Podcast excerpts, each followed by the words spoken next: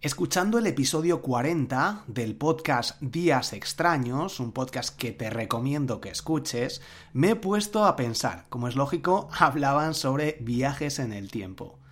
¿Existe realmente el tiempo o está solo en nuestra imaginación? Para un animal el concepto de tiempo no existe. Los animales solo se preocupan de intentar sobrevivir.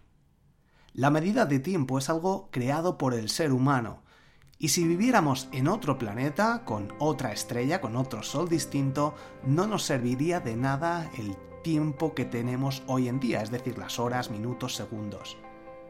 ¿Dónde estabas antes de nacer?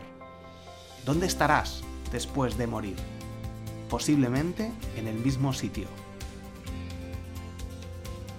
El escritor estadounidense William Faulkner decía, los relojes matan el tiempo.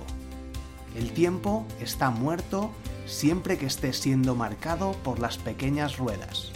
Solo cuando el reloj se detiene, el tiempo viene a la vida. Charles Chaplin, el actor y director británico, decía, El tiempo es el mejor autor, siempre encuentra un final perfecto. Y por último, Elsa Triolet, la novelista francesa, decía, la única función del tiempo es consumirse. Arde sin dejar cenizas. Soy Borja Girón, esto es Un Minuto Podcast, nos escuchamos la semana que viene. Hasta luego.